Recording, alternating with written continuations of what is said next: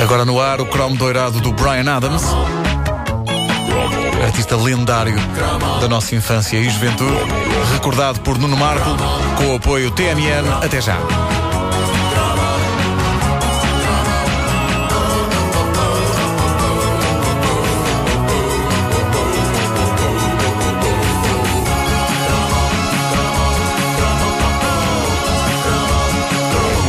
Hoje em dia há as pessoas que gostam de Brian Adams e as que não gostam de Brian Adams. E é normal que assim seja. É claramente um artista que não agrada a todos os gostos. Mas, por muito que muita gente da minha geração tente esconder, houve uma altura, nos idos de 1984, em que todos, todos, sem exceção, fomos fãs de Brian Adams. Então não. E bastou só um disco para isso, chamava-se Reckless. E era uma espécie de um kit com toda a banda sonora que um jovem precisava na sua vida. E lá dentro havia de tudo, desde canções de euforia rock a baladas de amor. Ui. E portanto, a opção económica em 84 estava em evitar a dúvida sobre que disco comprar, optando por comprar Reckless, que era o disco que tinha basicamente tudo. Tudo, era tudo o que era preciso, estava lá. E tinha uma aura rock and roll que hoje pode parecer estranha a quem ouve o Brian Adams mais pop e mais meia idade de hoje em dia. Mas ainda com a cara em Ah, obras. Ainda com a cara em obras, ele, tem se- ele está sempre na puberdade. Eu também, no nariz só. Ahm, a capa do disco Reckless emanava perigo. Era uma fotografia do Brian Adams a preto e branco, com sombras na cara, mas com um olhar mauzão, iluminado. Ele ostentava um cabelo revolto e um blusão de cabedal, e com isso dava a entender que não era menino para brincadeiras. Tudo Eh, era bom nesse disco, meu amigo. Tudo era bom. Gostavas da fotografia também, Também, sim. Ele era feinho. e dos buracos na cara. Isso é qual foi em qualquer. Naquela altura não era feinho. Ele era, ele era qualquer um naquela altura. Antes tudo, tudo servia.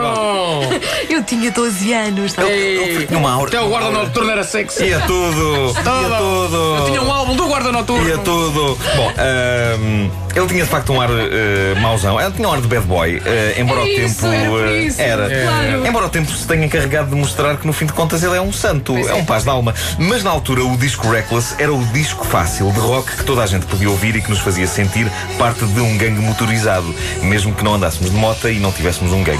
Eh, o que espanto dos espantos era o meu caso. Tu não tiveste um gangue. Não Como é tive um é gangue. possível? Não tive um gangue. Como é que é possível? Tive um grupo de uns caixas de óculos. E não mas não sei um se entrava Epá. para. Mesmo assim, era o teu posse. Era o meu posse. Era. Eu tinha 13 anos quando o Reckless explodiu e se tornou num disco obrigatório para toda a gente na escola secundária de Benfica. Penso que isto aconteceu também noutras escolas. Muitos jovens já não olhava para Brian Adams como um estranho, porque um ano antes, em 83, ele lançaram um disco chamado Cuts Like a Knife, que incluía uma balada que já era um hit seguro nas festas de Natal da escola, que era o Straight from the Heart, não é? E esta era uma das tais canções que parecia provar nessas festas que havia mais rapazes que raparigas. Porque quando toda a gente começava a dançar, sobravam sempre meia dúzia de rapazes caixas de óculos e ou gordos que, dan que ou dançavam uns com os outros, o que estava fora de questão, claro, ou ficavam a um canto a olhar para o baile e a dizer piadas sobre os casalitos.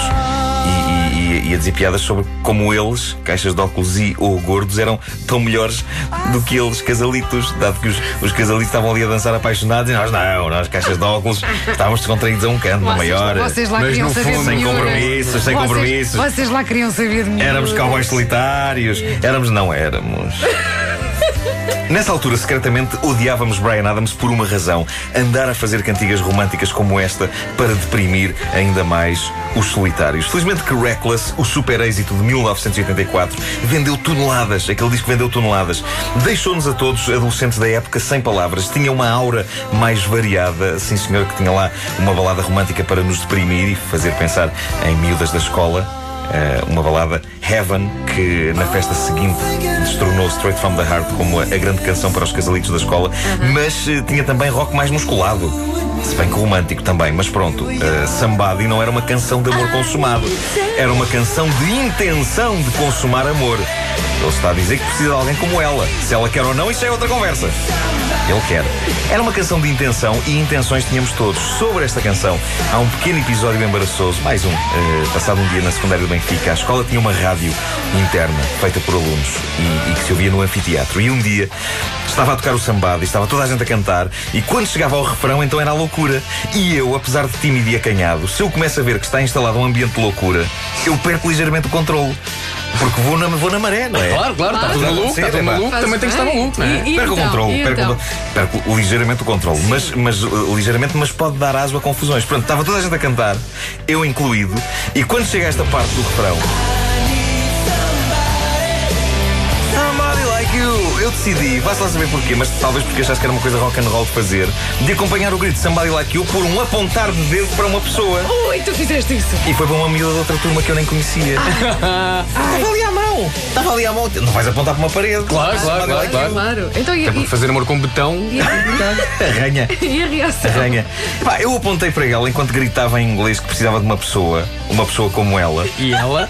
E só depois do ato estar consumado é que eu tive a noção de como aquilo tinha sido estúpido. Calma, calma, calma. Ato consumado. O ato de apontar. Ah, de ah, apontar. por momentos pensei, Para mim, Marco. não, para mim consumar o ato era apontar.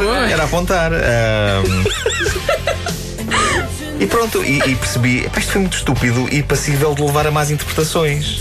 E, e levou. Ela olhou para mim, estendeu o braço, esticou um dedo, recolheu outros dois e deixou bem explícito que por muito que eu precisasse dela, ela não precisava de mim para nada. Portanto, tu apontaste um dedo e ela também te apontou um dedo. Apontou também, pronto. Não, É, o mesmo dedo. A ironia é que ela nem sequer era das raparigas de quem eu gostava. Calhou ela estar à frente do meu dedo. pera, pera, pera. Plural das raparigas. Ah, Quem tu gostavas? Claro. Eu estava desesperado. Eu sempre várias. Mas ela estava à frente do meu dedo, eu não tive culpa, eu tinha que apontar para algum lado, ela estava ali. A velha desculpa Antes- do ela estava à frente Antes do uma meu dedo. rapariga do pão caixa de óculos estivesse à minha frente. claro. I need somebody like you, não é? Ah, Aí é que era a carga de ela estava à minha frente, estava à frente do meu dedo quando eu me armei em Rockstar e cantei isto.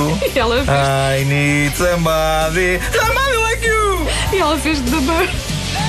E ela mostrou-me o dedo. Seja como for, o episódio só veio perturbar-me ainda mais e retirar-me ainda mais confiança. É preciso ter cuidado com o ato de apontar para alguém em refrões de músicas. É uma tentação em algumas canções. O Somebody do Brian Adams é uma delas. O álbum Reckless tinha 10 faixas e reparem nesta brutalidade: 6 delas foram singles. É verdade, é verdade. Foi, era um Uma grande delas- Era um grande disco, eu adorava. É Uma, uma delas tornou-se um hino da minha geração. Summer of 69 não fazia sentido nenhum porque, por exemplo, eu no verão de 69 estava na Ilha da Minhoca. Estava na chamada Ilha da Minhoca, eu já nasci em 71. E como eu, várias pessoas daquela época. Mas aquilo aplicava-se a qualquer ano. Era. Qualquer verão. Não, e era também aquela coisa do o Summer of 69 do Brian Adams foi passado cá. Pois, Isso, pois, pois, aquilo. pois. É só Portugal. é? É só Portugal. E depois havia aquelas pessoas que diziam 69. Havia também essas pessoas. Bom, eh, eu tinha um colega Quem na serão escola. essas pessoas? Provavelmente pessoas que apontariam o dedo a miúdas que não Sim. conhecem. Talvez, talvez. sim. Ah, eu tinha um colega na escola mais velho que se orgulhava de poder cantar o Summer of 69 com propriedade, porque ele já existia nesse famoso verão. Tinha um ano, é certo.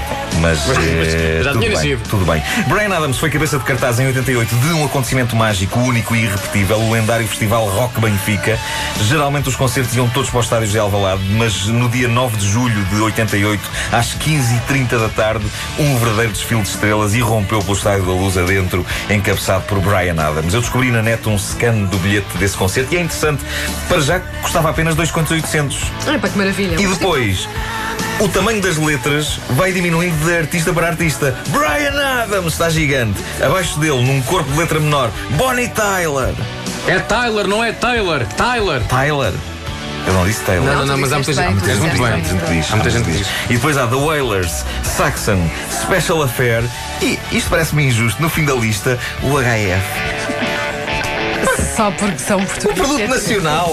E ainda por cima malta que compôs um hino rock do Benfica. Vêm letras pequenas no fim do desfile. Péssimo. Porquê?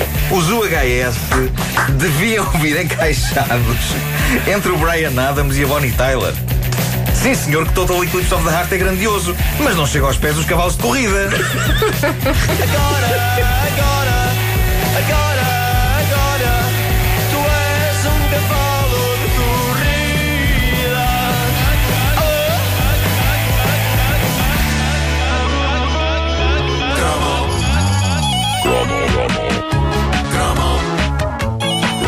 maravilha. Mais um cromo dourado, neste caso Brian Adams e também o HF. Com Nuno Marco. Uma oferta TMN até já. Ao longo desta semana é assim, cromos doirados da fase pós-Coliseus.